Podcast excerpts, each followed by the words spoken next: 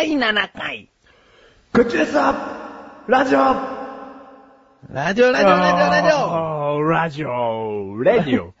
レイディオ。レディオということで。やってきましたはい。どうも。どうも。はあ、もう自己紹介する？い。しましょうか。えーっと、どうも。えー今回から、メガネタマーニで、お送りしたいなと思います。まずもう、そうだね。うん。まあ、そこに、フレーズ一回やめとこう。うん。あどうも。そうだねうん。どうも、マッシュルです。イェーイ。ままマッシュえ そこ変わってないよ。あそこ変わってないよ。マッシュルは変わってないよ。あ、ずっと昔から、うん昔から。うん。マジでマジで。生まれた時からマッシュルだから。うん。うん。マッシュルザマーミロ。お前ほら見たことがマッシュルザマーミロですよ。長えよ。なんで大体俺なんか悪いやつなんだよ。まあそうザマーミロ、みたいな。悪いやつっていうか、なんかやられちゃってる。やられちゃってる。うん。お前ほら見たことか、マッシュルザマーミロですよ。長え。長えよ、これ。神々だよ、もう。まあ、俺、はマッシュルでいいんですよ。マジでいいの、はいマシルダマーミロってちょっとかっこいいけど。ザがちょっとさ、THE に聞こえるみたいな。うん。じゃあ、あの、この場を借りて、うんあ言わせていただきますと、うん今回から私、うんマシュルザマーミロとして、めんどくせえよ。いいよ、俺マシュルで。いいよ。いいよねここじゃないの、問題は。うん何メガネたまに。そっちざ、ざっくり、ざっくり触れとかないと。そうだね。なんかザマーミロの方がインパクトあるからさ。そうだね。そうだね。思いついちゃ、思いついちゃったけど。今、とっさに思いついちゃった。うん。メガネたまに、うん。あのー、ちょっとね、うんメガネメガネって言っても、うんありふれてるじゃない。そうだね。この世にメガネ何人いるんだって話じゃん。うまあ大体もうメガネって言われた瞬間に芸人ではね、おぎやはぎとか。ああ、そうだよ。うん。すぐ思い大描い竹てもね。誠とか、うん。あと、あと、大竹。小宮とか、お 大竹誠の後に、大竹って言っちゃったら、誰かわかんないけど、あのね、サマーズのね、大竹とか。大竹とか、うん俺の小宮はどこ行ったの？誰小宮って？コント赤信号の小宮だよ。すごいマニアックすぎるでしょ。あ、そう。うん。うんうん。じゃあ、メガネたまりに、解明ということで。解明しました。もうメガネありふれてるんで、はい。本当はね、いろいろ考えてたんだけどね。はいメガネに。メガネを使って、メガネ活かして、どういう風な名前にしようかなと思ってたんだけど、はい。ちょっとめたまにがしっくりきたなと思って。うんうん。まあ悪くないですよ。悪くないだって。じゃあちょっと、あの、マシル君にメガネを入れた、うんあの、仮によ、うん。名前ちょっと考えてもらおうかな、その場で。うん。はいはいはいはい。はいはい、マシル君。メガネファッショナブル。何？ファッショナブル？ファッショナブル？ファッショナブル。ファッショナブル。フうん。ァッショナブル。ファッショナブル。メガネファッショナブルです。メガネファッショナブルです。なんでさ。おしゃれメガネみたいなでしょ？メガネファッショナブルです。それはちょっとな。はい。もう一個くれる？はいはいはいはいん？メガネクリーンです。メガネクリーンです。なんかもうなんでですつけんだよ。まあみんな外国人の設定というか、はい。メガネクリーン。メガネクリーンです。何？どういう意味？すごく、いつもメガネがね、お指紋一つない。質問一つない。はいなぜならメガネはかけないから。かけないから。あんまりやっぱりかけないんだ、メガネは。かけないね。うん他に、じじゃあ最後にもう一個ちょっとメガネ使った名前言ってくれる？メガネクラウディ。曇っちゃう。め曇っちゃった。曇っちゃった。まあね、今回から、うん。あの、まあそんな三つも出してもらっても、うん全然、あれ？揺れ動かないファッショナブルファッショナブル。ファファッショナブルは？全然響かない。え、みかない？全然響かないよ。あそうメガネタマーニです。はい。メガネたまわりということで。うんはい。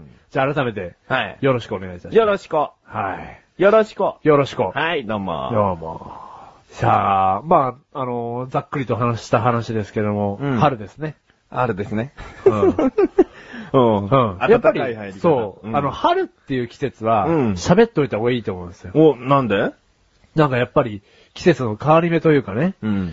あの、まあ、夏です。秋です。うん冬です。って言われても、うん。なんか特に、ドキドキ感はないと思うんですよ。うんうん。この春の、うん。なんかわかんないけど、このドキドキする感じ。うん何ですかね？花粉ですかね？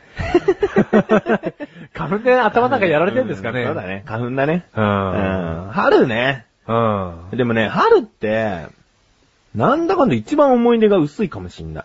ああ。よくなんか恋の季節とかさ、うん。なんかそういう初々しさを出したようなこと言われるけうど、ん。学校とかでもさ、入学式とかさ、うん。あと、まあ、会社でも最初の段階だったりするじゃん。ほう。入社で。うん。そういう時って、うんなんかその日暮らしにいっぱいいっぱいで、あんまり思い出作ってないのよ。友友達がでいるわけじゃないし、同僚と仲良くなってるわけでもないから、うん。思い出もやっぱす少ないなと思って。うん。でもほら、だからこその、あのー思い出し方というか、うん逆にね、うん。あー疲れて、バス疲れてね、帰り乗ってたなとか、だかうん。らそういう一個一個もさ、うん。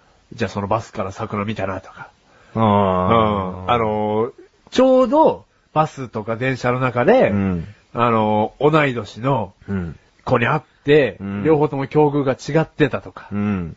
やっぱそういうのもなかった。あんまり覚えて、覚えてないっていうかなかったのかもしれない。うんでもほら、あれでしょ？メガネたんまわりは、うんもう、学校最後の日にもうボタン全部なくなっちゃったほどの。うん、そうそうそうそう、うんなんかもう転んじゃって、もううんボタン全部取れちゃったけど、仰げば尊しいって。もう、マジ仰げば尊し。もう、和菓子のオン 待って待って、はい待って。ボタン取れるって意味だったっけ？その歌。仰げば尊しって。うん。伝えたい男子校だしね。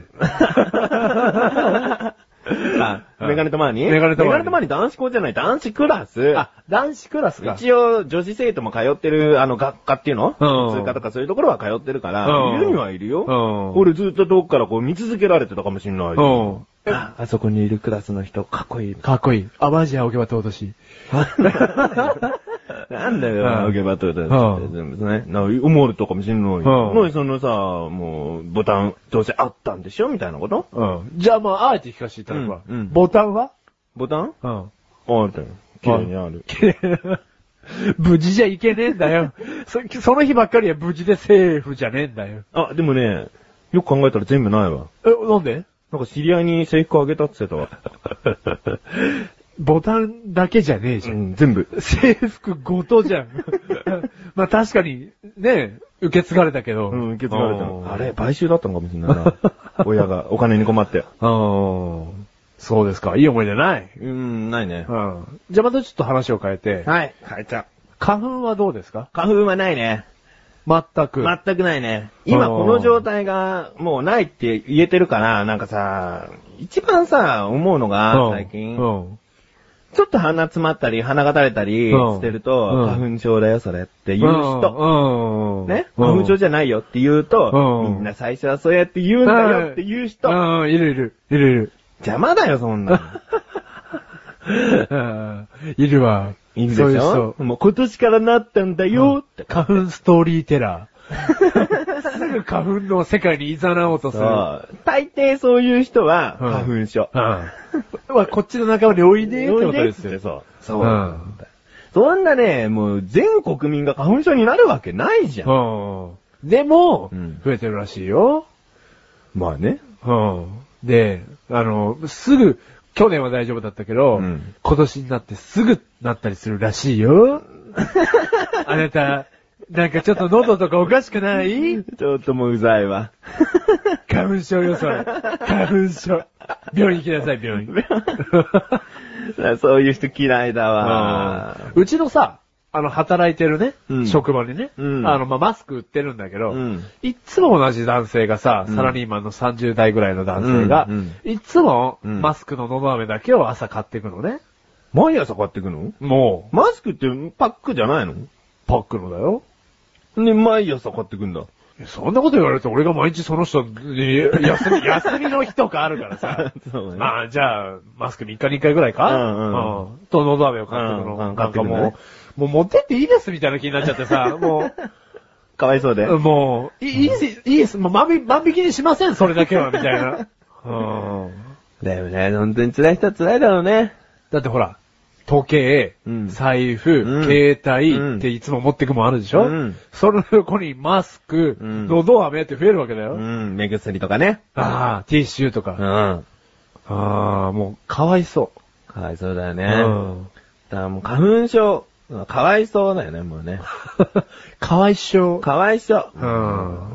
そんなこと言ってね、うんもう来年でも再来年でもね、うんどっちかがなっちゃったりして、ね。なっちゃったらもうすぐ仲間に入れるよ、みんなを。え、お前、なんか、だるそうじゃない？目、目のあたり痒くない？お前。んえい、仲間、うい、仲間。2、3年前俺らもそう思思ってたってたよんだよ、ってねもう。もうそうや、そう思ったべ、今お前。2年後になる。つって。うん。そうなっちゃうよね。うん。でもね、まあこればっかりはね、あの、風邪と一緒ですけど、特効薬をね。そうだね、あの、早く作ってほしいね早く作ってほしいですね。なんか薬飲めば治るっていうね。うん例えばインフルエンザの予防接種じゃないけど、うんなんか事前にしておけば、うんもうそのクール大丈夫とかね。うんああ、あの、頭のてっぺんにうん、花す、花を移植すれば、花粉症にならないとか。あ例えばね。例えば。例えばね。もむしろ花粉が頭上で待ってる。待ってるのが、だから、それなようなことで治るんだそうそう、その、植えることによって、うん花粉がもう、普通のものになるっていう、体内では。うんうんうん。だから花粉症にならないとかね。なるほどねまあ。何でもいいから開発してほしいよ、もそうだね。う。うん。でも花植えて治るんだったら俺は植えないけどね。旗棒かっつって。旗棒は旗だったわ。ええー、これ聞いてる花粉症の人がどう思うかわかんないけど、うん花植えて治るんだったら、うん花植える人出てくると思うよ。ほんとうん。じゃあさ、花を、うん。お花じゃなくて、うんじあの、人体的な花をもう一個うんおでこにくっつければ、うん移植すれば治るって言ったらつけると思う え、自分の鼻をうん、おでこに移植するの、うん、移植する。もうちょっと上の部分にしとけば花粉は吸い込みませんとか言ってね。ああ、うんじゃあもう、ずらすだけだ。ずらすだ。メガネたまわりさうんん？なしで。なしだろ？気持ち悪いもん、もう。いいじゃん。頭の上に花が咲いてる分には、お、昔の女子高生か？みたいになるじゃん、別に。なんだぞ。うん。まあほら、なんか花のつけてたじゃん。ああ、はいはいはい。ココサージュはい的なね、なんかわかんないけど。はいはいうん。まあ鼻の位置ずれちゃったらおかしいだろう。ええー？みたいな。しかも逆さ。うん。福笑いかってなっちゃうよ。あの人福笑いよって。リアル福笑いよってなっちゃう。うん。映画も、映画化も決まりますよ、そうんんなの。んうん。映画化もね。うんうんでもねね、なお当分直せないと思うけどね。まあ、そうだとは思うけどね。だってもう絶対に、花粉症対策案とかもう必死にこいて頑張ってる人いると思うもん。もちろんそうだね。それが今のこの結果だもん、まだ。うん。うんまあじゃあ、まあ世界中の杉という杉、豚草という 豚草を、あのー、伐採伐採していただいしていて、くのがいいの？はそうだね。まあ、人間はさ、いろんなことを考えるからさ、うん花粉の出ない、花粉の出ないっていうのはおかしいかもしれないけど、人体に影響のない花粉を出す杉を品種改良するとかね。い。おー。そういう対策そういうことだね。かな。うん。うんじゃあ早く、日本のせ、日本の病院関係者には、うんはい。特効薬を、植物学者には。学者には、対策を。対策をうん。練っていただいて。練っていただいて、はい。我々は花粉症でないことで、はい。あの、笑ってみましょうか。はい。うんガー。感じじゃねえぜ。悪魔か。ね。早く見つかるといいですね。そうだね。はいうんじゃあもう一個、春といえばでなんかあるかな春といえば。春といえばおー、お花見ですか？お花見？うん。まあ定番だね。うんお花見なんて小さい頃に一回しか行ったことないね。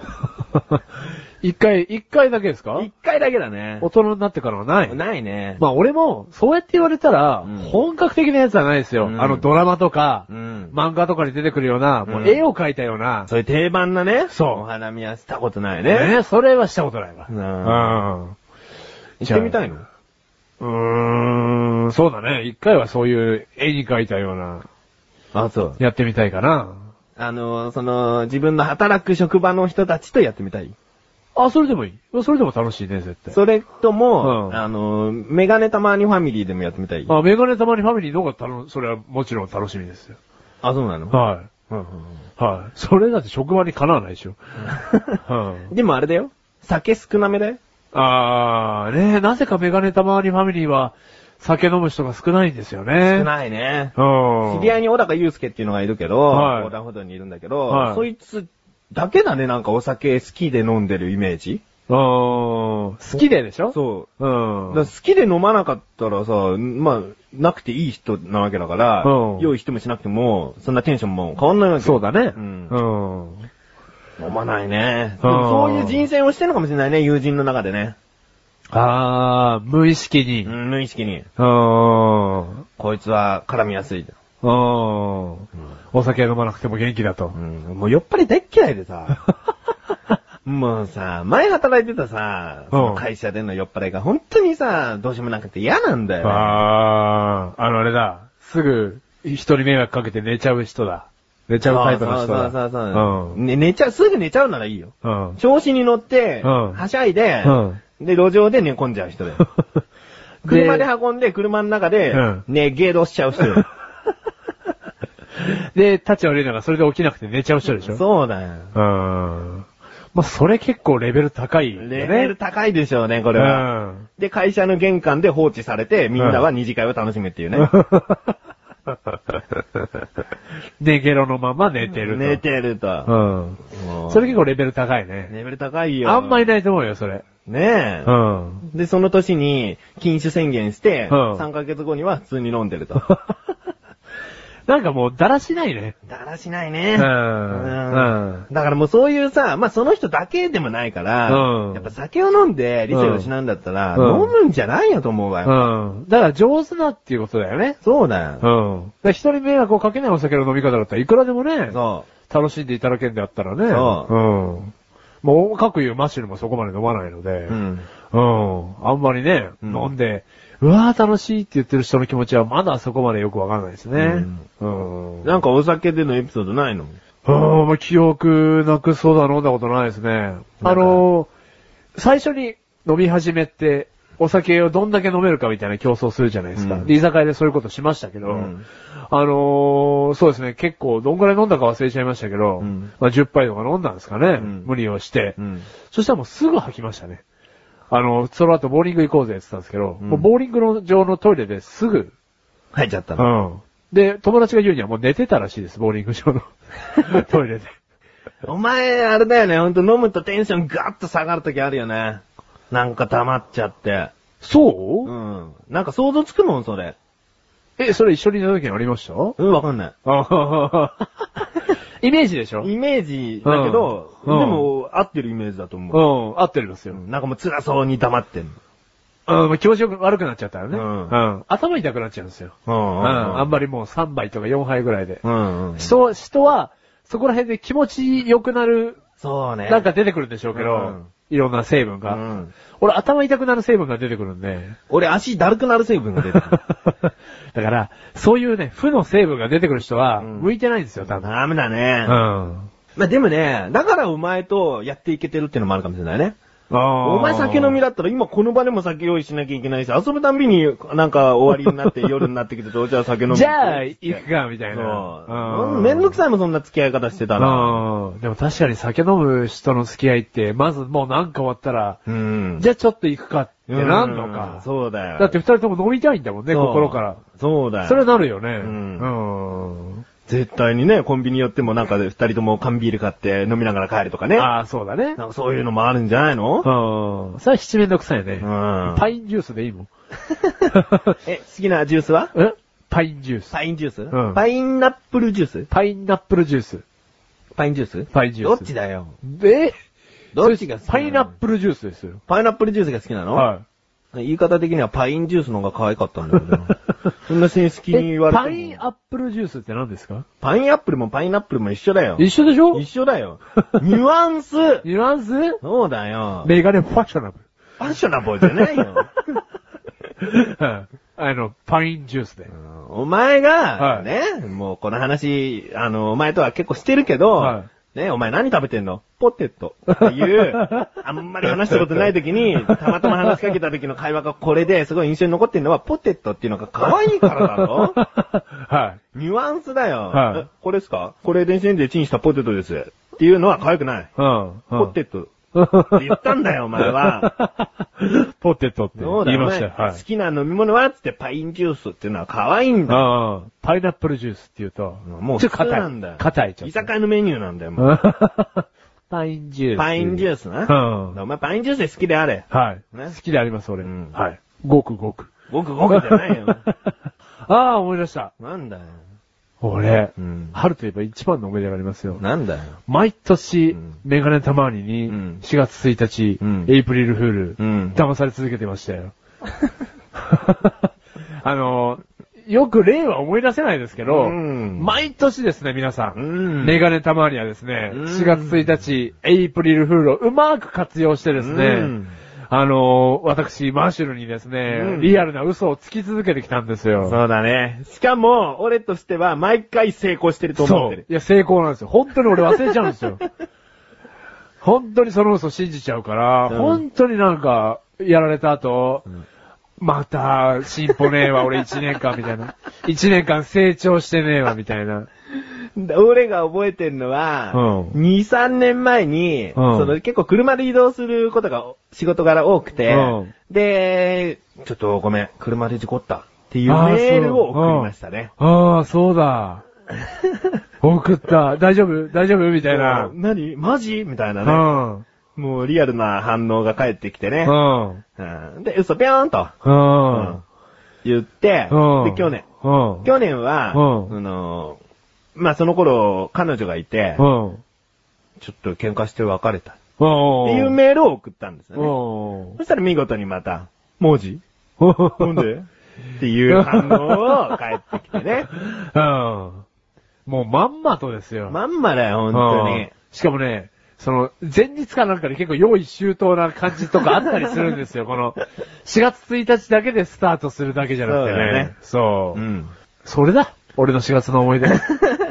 騙され続けた春。そうだね。ちなみに、今年はどんな嘘をついたかといううと、ん。あのーやっぱね、毎回ね、4月1日を意識しちゃってもらったら、うんバレると思ってるから、うん毎回その時の状況のリアリティを求めた嘘にしてんだよね。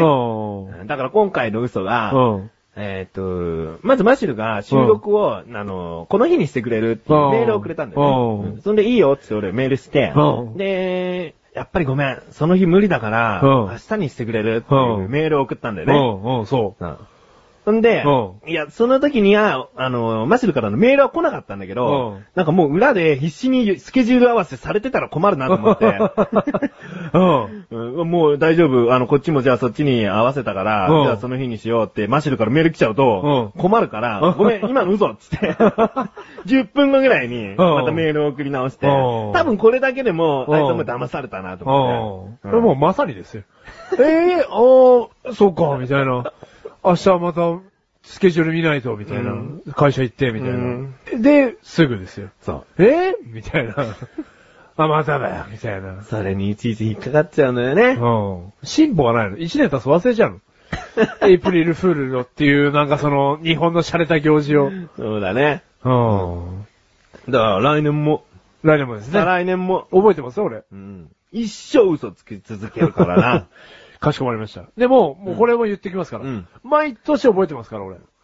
何を毎年思い出しますよ、エイプリルフールだって。覚えてますからね。うんうん大丈夫ですよ。騙されないですよ。うんうん。多分忘れるけど。うん。多分騙されんだよ。はいうん。じゃあそろそろ、そろそろ、終わり？終わり。はい。終わりじゃないよ。なんでそっちでちょっと式出ねえんだよ。エンディングで。エンディングじゃないよ。まだ言わないでよ。半分も言ってないよ。ニュースです。ニュースでございまはい。す。ちょっと、あのー、モチベーション上げていくよ。はい。ニュースでーすニュースでーす。いきまーす。はい。まず最初のニュース。はい。ルーマニア警察。はい。一連の破壊行為を悪霊のせいとして捜査終了。来た悪霊ニュース悪霊ニュース。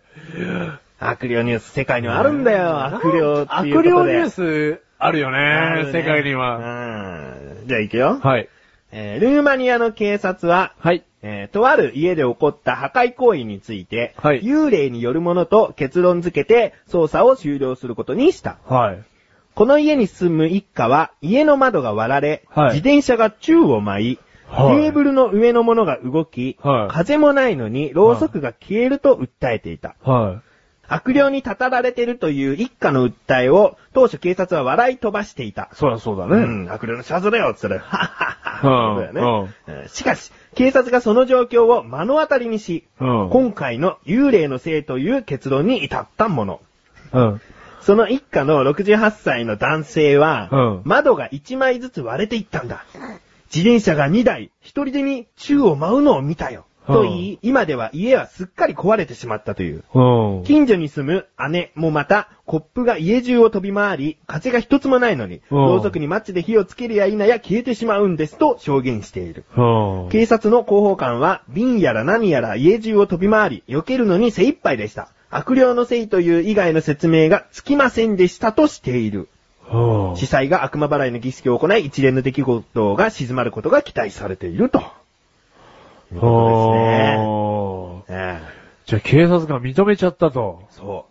ももう、何にもなかったんじゃない？例えばコップに指紋が、知らない人の指紋がついてるだとか、そそういう、まあそういうのも調べて何にも見つからなかったっていうのもあるし、警警察自身がそれを目の当たりにしちゃったっていうからね。だだから一家のただの、その、面白半分で、嘘をついてたことじゃないんだよ。警察ちょっと、まあビビらしてやろうかじゃないけど、ううんん。だって、もうリアルなんだなそうだと思うよ。へえ、なんか、まあ、信じるけどさ。幽霊を信じるメガネタマーニと、うん幽霊のそういう行為うを、ん。実は何か裏があるんじゃないかと、うん疑い続けるマッシュル。うんさあ、これはどう出る？うん。なんともね、うん全員花粉症だったじゃん。ぶっ飛んでいくの？うんもう、自転車とかうわっしーゃーそりゃろうそくも火消えるし。自転車ぶっ飛ぶし、もうコップもいっぱいに見えるし、一個しかないのに。あ目が霞むな、つって。すごい風圧で。警察も、うん花粉症のそのくしゃみを警察の方に向いてなかったらわかんないもんね。うん。あなんだろうね。でも、まあ、あるのかな？なんか、警察認めちゃダメだよ。なんか、警察は最後まで冷静でいてほしいというかさ。ーで、も、それを解決っていう風に判断しないと、うんずっと調査はし続けなきゃいけないしね。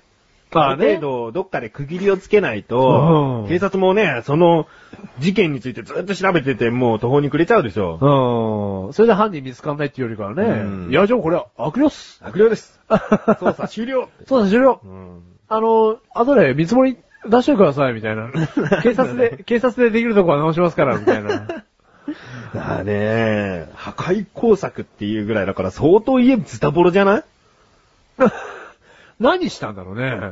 ねえ。お墓の上に家建てちゃったとか？うーん、まあ悪霊のせいだったらでしょ？うん。墓の上にね、建てちゃったとか、まあ普通に呪われたとかね。でもなんか悪霊って考えたくないななんで考えたいんじゃん。その、現実的じゃなくてもいいから何と考えたいじゃん。透明人間。透明人間か。透明人間。悪霊じゃない。もうなんか透明人間も悪霊のシリーズだろ、もうなんか。なんかそのね。うんうん。なんかさ、透明人間ってさ、うんあの、ドラマでもさ、映画でもさ、うんまあ小説でも何でもこう、出てきたりするじゃん。うん。そういう作られた世界の物語だと、出てくるでしょ、でもさ、どうも徹底できてる透明人間の話って少ないね。うん。あ、そう。うん。例えば？例えば、うん。もう一番最初に大きく分かれるのは、服を着てても透明なのか、服を脱いで透明なのかってとこうん。ろ、うん。そうだね。そこ難しいでしょ、まず。うん。うん。あと、物をすり抜けるのか、うんそれとももう物体は触れるものとみなすのか、そそういう設定が果たして透明人間とはどういう風にするのが一番なのかっていうのが曖昧でしょうん。うん。そうか。例えば雨。うん。雨でもう降ってきて当たってる何かに当たってるって言ったら、目の前にいたら分かっちゃうよね。うん。なんかこうね、水滴が自分の前で弾かれるみたいなね。うんうん。そうそうそう。お風呂に入ってもそこだけくぼんでくわけでしょ？うん。水がうん。そうだ。だそこまで徹底されてる透明人間と、うん曖昧な服着てても透明になれて、で、なんか触れたものも透明になってとか、食べたものは、その胃の中に入るから 消えちゃうとか、なんかね、確かにね。うんあの、設定が曖昧なところは多々あるね。あるよね。うんうんじゃあ、メガネタ周りが描く最高の、その、透明人間？うん。最高の透明人間、リアリティのある透明人間は、うん、設定は？食べたものうは、ん。空中に浮いてる。うん。リンゴとかね。リンゴとか。うん。となると、どういうことかっていうと、うん透明になっても、うん。うんこは腸の中に入ってる。つつまり、つまり、人間から排出されちゃうものは見えちゃう。うん。透明人間になるには、うん空腹で、今にも死にそうな人間にしか完全なる透明にはなれない。それが透明か人間。すね。ううんん。食っちゃったらバレるよぐらいの。食っちゃって、じゃあ何？あの、だんだんだんだんうんちになってったら、それも透明になるのかって、もうまたそこ曖昧だから。うんどの段階で透明になるのかって曖昧だから。とりあえず、うんちは、そう。見える。排泄だから。うん。うん見える。うんだから、汚い話するよ。うん汚い話するよ。うん例えば、うんこが腸に溜まってなくても、うんカスがついてたらそれも微妙に浮いてるように見えちゃう。見えちゃうとかね。うんうん。そういうことだよ。そういうこと、お尻を拭いてティッシュペーパーついてたら、うんそのティッシュペーパーが浮いてるように見えちゃう。見えちゃうってことだよ。うん。だから完全な透明人間ってのは結構難しい。結構難しいね。で、腸悪議、悪議がなかなかできない。うん腸内洗浄してからだね。そうだね。腸内洗浄して3日ぐらい食わない状態続けないと、うまあそれでも丸1日動き回るのは無理だと思うよ。ん。ねもう疲れちゃうもんね。ねキャラメル舐めて動いててもね。キャラメル動いてるぞみたいな。そう。浮いてる浮いてる。うんなんかキャラメルが溶けてどんどん下に行ってるけど、ここでまた止まってるみたいな。うん。それバレちゃうね。バレちゃうよ。うん。だからそれぐらいリアルな方がまあまあ見てて面白いよね。でしょ？うん。で、まあ面白いかどうかわかんないけど、うんまあリアリティはある定義よ。うん。リアリティはある。リアリティは。うんうどう？そんな透明人間。ん。いやー、いいわ。でもさ、俺の言ってることわかるでしょ？わかるわかる。あ、そうじゃないと透明人間って成り立たねえやと思うでしょ、なんかね、ふ服を脱いだら透明人間なんてね、なんかしょぼいね。そう食べたら人体の生命体に包まれるから、それも透明になるって。うんドラゴンボールかって言いたいのド。ドラゴンレーダーかって言いたいの。ほんとそでしょ？う。うん。うん服も透明なんて意味わかんないもんね。うんうん。そうそうそううん。まあそうか。うん。だから、小説とかアニメあたりはそんな適当でいいと思うけど、うん映画化とかだったら、うん透明人間はそれほどリアルにしてた方がいいんじゃないかなと思うね。それぐらいまでリアリティを求めてくれた方が。例えばその主人公が透明になって動き回る、そういう話であれば、うん透明は透明だけど、やっぱり体内とか見えちゃってるから、うん何かで覆いながら街中を動いているとかね。まあまあまあね。うんうん。そういう風に隠しながら、透明人間って、やっぱりそんないいもんじゃねえや、みたいなうんことかな。そうですか。うんだからまあ、ね、世界にはうん警察が悪霊とうん認める事件もあると。あるから、もしかしたら、うん。これは透明人間の仕業ですねっていう事件も起こるかもしれない。そうだね。うんうん 透明人間で警察が認めたら、うんそれは俺許さねえ。許さない そうしろ。つねこも言ってねえで、そうさ、事件は現場で起きてんだだよ。ってこれ、透明人間っそういうぽいっすよもう、もういいじゃないですか。いいじゃないですか。もう、終わりってことにしましょう。いやつって事件終わりっす。お前行け現場に行けって言うわ、俺。はい、じゃあ次のニュース。はい、次のニュース。はい。えー、まあ、この人はもしかしたらもともと透明だったのかもしれない。いきますよ。また透明ニュース？透明ニュースじゃないえね。ないえー、下半身丸出しでドーナツを買う男。はい。ニューヨークのダンキンドーナツのドライブスルーで下半身丸出しでドーナツを買った男が逮捕された。はいこの男、ジョン・グレコ。はい。46歳は、はいドライブスルーに現れたが、店員が下半身、もうあれですね、男性器ですね。はい男性器丸出しなのを発見。はい車種とナンバーを控えた。店員がもう控えたんだね。はい。そしてグレコは公然わいせつの罪で逮捕された。はうん。で、このね、記事にね、最後ね、はいあの、ジョーク的な一言が添えられてるんですよ。い。は別にその、あの、グレコが言ったわけじゃないんだよい。。はドーナツを刺しておくのに便利だから出しておいたんだ。と主張するのか、今後の後半の行方が注目される。い。なんでちょっとジャーナリストはシャレっ気を出しちゃったんですかね。へー。え、それは車の中で下半身が出てたってそう、こと？そう、ドライブスルそれやっぱダメー。か。微妙だよね。暑かったんだよ。上半身はなんで着てるんですか？上半身は寒がりなんで。上半身は寒がりで、下半身は？暑がりなんだよ。じゃあ、なんか一枚だけでもいいから履いてて欲しかったですよね。あーまあ、もう、あれだな、愉快犯は愉快犯なんだろうね。やっぱそっちに行っちゃう。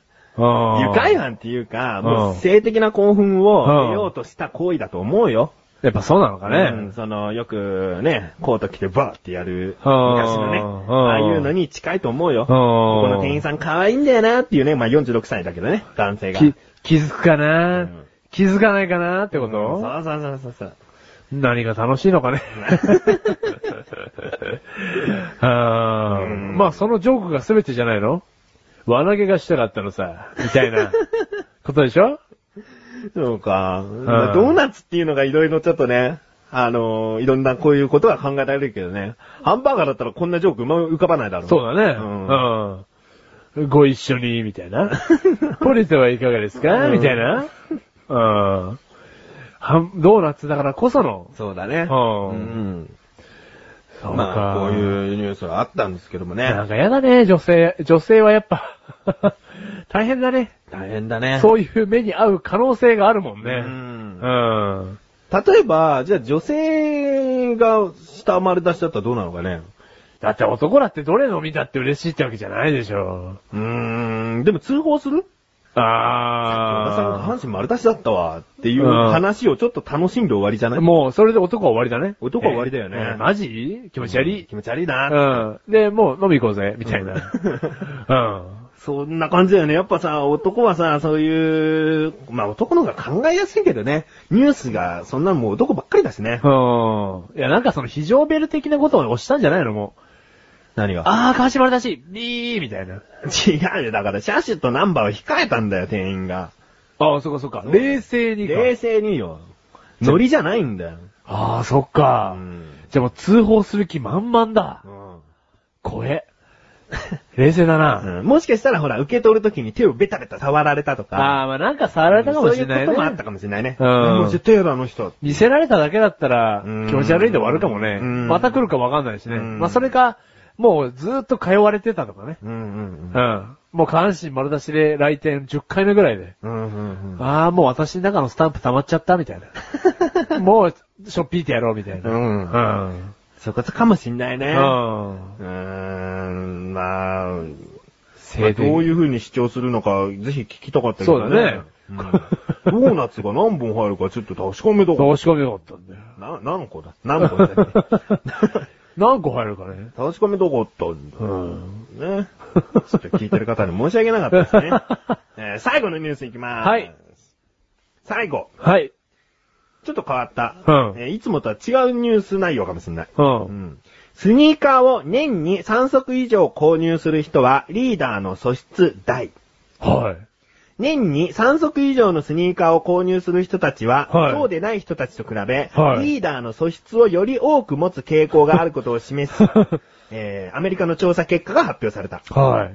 同調査は、消費者の性格的特性の分析を行うメディア企業から、えー7500人を対象に実地された。はい。うんそうすると、えー年に3足以上スニーカーを購入する人たちは、そうでない人たちと比べ、アイデアやビジョンといった現代のリーダーとしての素質を持っている率が61%高かった。はい。このほか、積極的に自己主張する率が50%、はいより自発的である率は47%、はいそれぞれ高かったという。おー。うんこれ面白いですね。面白いね。どう年に、まずさ、簡単なとこからいくよ。年に3足以上、うん。スニーカーを買いますか？買わないです。買わないですね。は あ、まあ、こと靴って考えてもギリだわ。仕事の靴2足に。そうだね。一足かもしんない、俺。うん。いや、1年に1足スニーカー買わないよ、多分。俺前のずっと大切に履いてるもん。おーうん。じゃあもうダメだ。リーダー気質ゼロだわ。いや、そしたら、メガネと周りもゼロかもしれん。なんだろうね。うん、まあ他のね、分析結果によっては当てはまるものがあるかもしれないから、うんこの人はリーダー素質がありませんっていう結果ではないね。うん3足以上購入する人がリーダー素質があると。そういう話ですね。なんだろうね。何にでも興味があるってことかな。これはね靴、うん。あの、ちょっと分析するよ、自分的に。うん、うん。あのね、足のファッションって、うん。上着、ズボン、うん帽子、メガネうんに比べて、うん。結構少ないと思うんだよね。低いと思うんだよね。おしゃれ度が。うん。だいたい男の場合だと、うん。その、スニーカーは、うん。まあ2、3足あれば、うんそれが使い回していければう、んいいかなって考えるじゃない。うんだけど、この服に合わせたスニーカーとか、うん。もう、あのーここがダメだからスニーカーを買うっていう、うん。そのなんか、細かいところまで行き届いた、フうん。ァッションセンス、うん。そういうところが影響してって、その、自己主張の強いうん。えー、自発的っていう、うん。ところがつ、あの、率が高いっていう結果になるんじゃないの？うん。あながちすごく間違ってないと思うけどね。うんやっぱおおしゃれは足元からって言うからね。うんうん。だから、こういう結果が心理テストにまた繋がるんだろうね。う。うんうん。あなたはスニーカーを年に何足買いますかって言ってね。ここれはもう心理テストになるんだよね。うんまあ、靴いっぱい買う人がさ、うんインドアじゃないよね。そうだね。うん買い物行くんだもんね。うんそれだし、ね、どっか行きたい時に履くから靴買うわけでしょ？そうだよね。ネットで靴いっぱい買っても出かける暇がなかったら意味ないもんね。ねえ。そうだ。うん。だからあ外、そういうところもあるねだから。外に行くというか、アウトドア。だから靴も汚れやすい。なぜならいっぱい外を歩いてるから。うん。そういうことか。そういうところだ。うん。うん。だからもう、いろんなことに興味があるとかね。うんそういうところなんだろうね。そうだよ。うん。ちょっと悔しかったね、でもね、このスニーカーをね、3足購入してない自分からするとね、横断歩道のリーダーをやっているというところもあるんですよ、メガネとマああ、そうだよ。うん。リーダー素質がないみたいで。うん。うん。じゃあ、今年から買いましょう、靴。3足？B さん含めていいから。B さん3個買いましょう。?B さん3個で2000円とかね。そしたらもう、あ、見つかった。やったやったどれ箱？これ外ようん。これ海よ。これお風呂掃除よ。なんで一つ室内になってんだよ、もう。あんまりビーチサンダルいらねえだろ。はい。じゃあね。じゃあ買っていただいてう。ん。はいマシル的にはどうなるリーダー素質がないかもしれないよ。それでもいいの？仕事柄、リーダー素質は必要なの？必要じゃないの？必要。やばいじゃん。うん。でも俺、うん。仕事の靴含めれば、うんギリ2足は行くから、あそうかあと1足頑張ってみるよ。そうかそうか。うんそれが一足ごとに、この、うんなんか、パーセンテージが変わっていってるのであれば、まあ、2足分ぐらいはリーダー素質あるよ。なるほどね。うんうんうん3足なるとレベルがぐんと上がるんだろ？うん。そうだね。だからビーチサンダル買うよ。スニーカーにしとけば？そううんスニーカー買うよ。うんうん。安いやつ。お前じゃあ何？リーダーになってくれる？なんの？ん遊びの。遊びの？リーダーなろうか？うん。今日はここについてこい。おいすぐ靴屋。まず靴屋に行くぞ、今日は。リーダー気質を育てるんだ。ほんで、俺がそのメガネ3足買っちゃったらもう俺リーダーだよ。はいっつも口屋だから。い。はい。わかりました。じゃあ、靴買いに行きましょうか。靴？買いに行きましょうか。買いに行く？はうん、そうだね。靴はさ、履けてれば俺はいいと思うんだけどねい。。俺も。ある程度おしゃれであればね。そうなんかバカバカなってるとかね。うん。なんか、本当に靴底がさ、うん。アスファルトで削られて薄いなとか、そういう風に感じた時にね。うん。買えばうね。ん。雨降った時に染みできたなとかさ。そう。そういうのがない限りはね。そううん。いや、俺もそれ派ですから。え？俺もそれ派です。あ、それ派？はい。真似しないでよ。俺、うん2回履いたら捨てる。マジ？そういう人も何リーダー素質があるってことになるのかな？捨てるから買うんだよね。もう買うよ。俺、一回履いたらもう捨てるよっていう人がもしいたら、うん。だって毎日靴朝届くんだもん、新しいの。通販だよ、みたいそういう人もリーダー素質あんの？な。もうあるよ。だってお前、、お前もう使えねえから、首、つって。これ次の社員よこせや、つって。あ、次のやつ入って、つって。うん。えだって月31足だよ。もうリーダーじゃん。リーダー気質とかじゃないよ。もうリーダーだよ、そいつ。うん。リーダーぐらいじゃないとそんなことやんねえよな。うんうーん、そっか。はい。まあ、今回ね、こういうニュースだったんですよ。はい。ちょっと最後の興味深かったですね。今日持ってもらえるなと思って。うん。お前のこと分かってるから、はいお前興味持つなと思って、はい拾ってきたよ。はい、ありがとうございます。もう捨てちゃった。はい。また拾ってきてください。また、また拾ってきます。はい。うん。はじゃあ、えー、そろそろ行きますか？い。いきますか。どこに？え、カナダ。カナダに行かないよ。メープルシロップを求めて。メープルシロップ求めないよ。ジンジャーエールも求めないよ。エンディングではいーす。カナダ is ending. はい。今回ですね、なんでカナダか、カナダって言ったかっていうとですね、はい今日ですね、うんうちの会社のパートさんがですね、うん辞めたいって言ってきたんですよ。おう。うん。理由が、うんなんかカナダに行かなきゃいけなくなったんで、うん。長期休みを取ることになりそうだから、うんあの、辞めたいって言ってきたんですけど。女性？女性。じゃあ男性とカナダに行くってことかな？いや、理由はよくわかんないんだけど、そこは聞こないの？もうだって言わないんだもうん。ん。でも、その、あの、すごく仕事優秀な方なので、うんはい。だから、いいよと。席残しておくから、じゃあ長期休みで行ってきてください、みたいな。まあ、社員じゃないんで、うんまあ、パートさんなんでね。うんまあまあ、融通は聞きますけど。うん。うん。あ、パートか。うん。パートか。でもさ、なんかそこで思ったのは、うんなんかカナダってすごく非現実的じゃん。そう？じゃあ、アメリカとかさ、ハワイとか、韓国とかうん、旅行シリーズでは思い浮かぶじゃん。うんまあいいわ。グアイ、グアム、ハワイ、グアイ。ハワイとグアムの一緒の島です。グアイです。グアイです。サイパンも含めてサグエイです。みたいなです。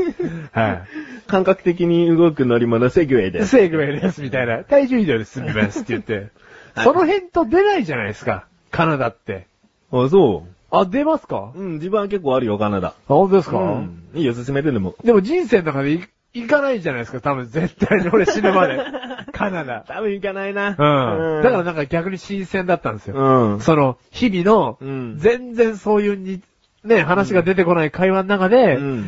パートさんの口から出たカナダっていう新鮮な言葉。うんうんうん。なんか良かったですね。うん。だから頭の中にカナダのが残ってるはい新鮮な言葉じゃないですか。うんね今日どこ行く？あの、わらわら？とかっていう会話じゃないんですよ。うんカナダ。うんなかなか出てこないですよ、これ。はい。はい、ということで。はい、ということエで。ンディングですね。はいえー今回、はいエンディングにこう、話しておきたいなと思うことがあります。はい、何ですか？えー、気づかないですか？何ですか？ポッドキャストやってるじゃないですか。はいはいはいはい。はいはいはいはい。僕らの新番組。新番組で。はい。ポッドキャストで。はい。はいメガネたまーにと、マッシュルの楽しいグトーククというね、はい番組がはい。始まりました。オンエアでございます。オンエアです。4月1日のエイプリルフールから。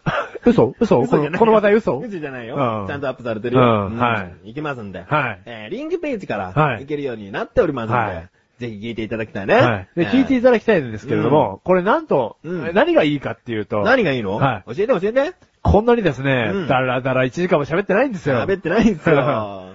こもうんう、寝ちゃってるからね、一回途中で。うんうん。コンパクトに7、8分。7、8分。来た。微妙。5分でもなく5分、3分でもない。うんうん。7、8分では味噌ですから。味噌だね。パリッと喋って、パリッと終わると。おー。はい。聞けちゃわないよ。しけちゃわない。うん新鮮なまま、うん。お届けすると。お届けするという。はい。7、8分による、えー番組ですね。はい内容はどんな番組ですか、マシル。えーと、まあ、たの楽しいかもわからないし、うん興味があるかもわからないんですけども、うんその話に、うんとにかく楽しくうんお届けすると。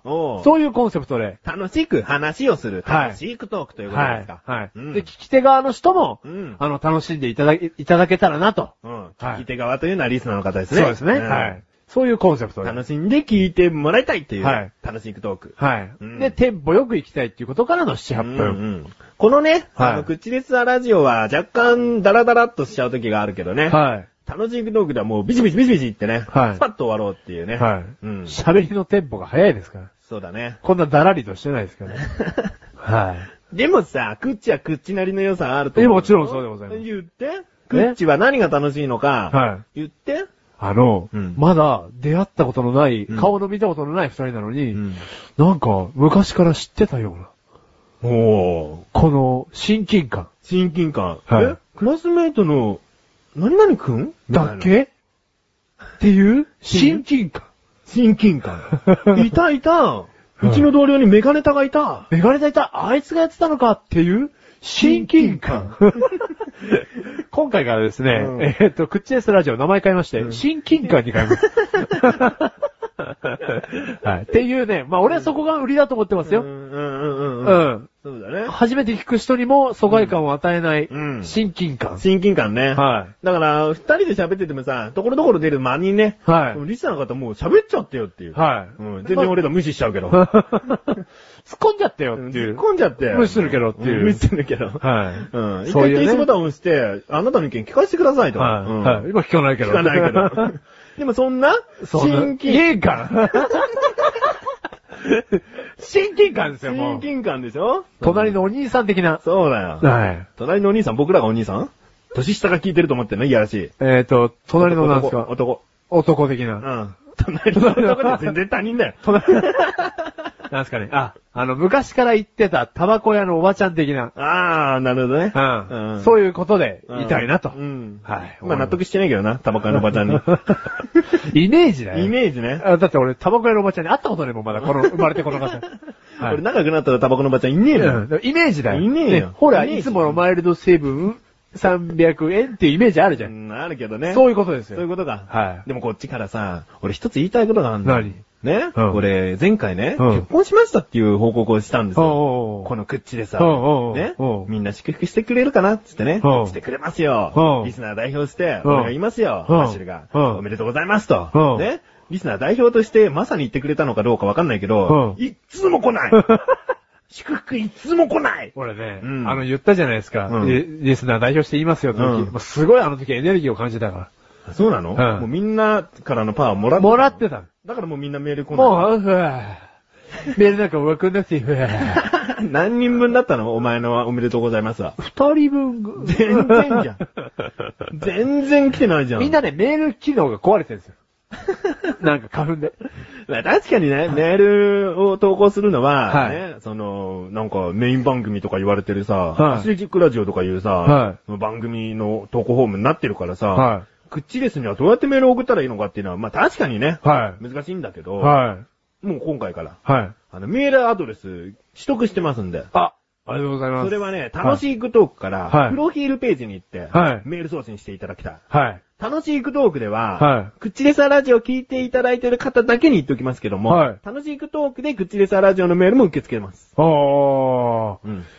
わかりました。うん。はいなんか言いたいこととかね、はい。聞きたいこととかね、はもうぜひ、どんどん送ってほしい。こういうニュースありましたよとか。うん、いいね。うん。どう思います？お二人さんと。うん。この犯罪を犯した方はマッシュルさんに似てませんっていうね。そんなニュースでもいいですね。と、捕まえません？みたいなね。はい。うん。そういうことでいいですよ。そういうことでいいよね。はい。うん。どしどし。どしどしだ。はい。もう、欲しいなはい。まあ、ただね、本当に楽しいトーク聞いていただけたらわかりますよ。うんあ、さっぱりしてんなって思いますから、絶対に。そうだよね。はい。で、iPod うまく使って、はいあのー通勤時間だとかに、はい聞いていただけたら、はいあーいいんじゃないかなと思う。そうですね。ちょうどいいですね。うん。はい。まあそういった感じで、はい。えっ、と、最後にもう一つ、はいあの、拾っておきたい部分がありまして、はいえーはい、どうも、ハウー、マシュルですっていうのを今回言ってないのには訳があります。詳しくは メガネタ周りの説教部屋を聞いてみてください。ということですよね、マシュル君。完全にボロ雑巾のように絞られましたから。はい。聞いていただければわかると思いますので。はいそして、はい口レスラジオでは言っておきますが、はいアスレチックラジオのイはいマジネーション劇場にマシュル君が、なんと、あ、声で出演しちゃってます。今回出演しました、やっと。演技しちゃってます。はい。うん初デビューということで。初デビューということで。はいまたその次回も、はい。出てよみたいな話があるかないとか、言われてますね。はい、噂がうん。はい、噂を読んで。噂ですけどね。はいうんまあそういったことでね、アスレチック放送局にはい力入れつつも、はい新しい番組楽しいクトークをはい聞いていただけたらなと思います。はいはい。頑張りましょう頑張りましょはい。う。何今の？え？今の返事。親近感ですよ。親近感親近感を沸かしたんですよ、今。あーはい。元気な隣のお兄さんっていう。ああ、そうかそうかそうか。うんはーい、という、親近感なんで言えないんだよ。はい、という親近近感ですよ。はいはい。はい。まあ、そのね、親近感とは持ちつつ、はいやっていきましょう。はい。それでは、メガネは、ここまで。はい。失礼します。はい。ということでね、あの、親近感を振りまく、あの、ガのようなね、あの、マッシュルですけれども、あの、これからも、あの、この親近感ラジオをね、大事にしていただいて、あの、耳に残らなくてもいいんで、なんかこれ、面白かったなって思ってくれたらいいですね。はい。じゃあ、あの、今回のハイライト。もう行くのハイライト。えーと、カナダって新鮮な響きじゃないですか。カナダという？カナダと親近感あメじゃん。というっていうさ、振りはわかるでしょうよ、もう。もうね、5回ぐらいやっても身につかない。二人の親近感率ゼロ。ゼロ。もうこんなもんですよ。はい。もう、また口出ししちゃっただから50回、100回と重ねるにつれて、本当だよ。もっと増していきたいなと。本当だったらカナダという親近感を一緒に言って、はいカナダなんか親近感ねえよっていうことを言いたかったのにさ本当？はい全然さ、言えない。うんという、親近感。はい。っっていうことでね、あの、これからもこういう感じを、うん、もう言ってもらえないでやんな。はい。振りまいていきたいなと思いますので、うんはい。よろしくお願いします。はい。じゃあ、今回のハイライトハイライトだよ。という、親近感じゃあねーバイバイ。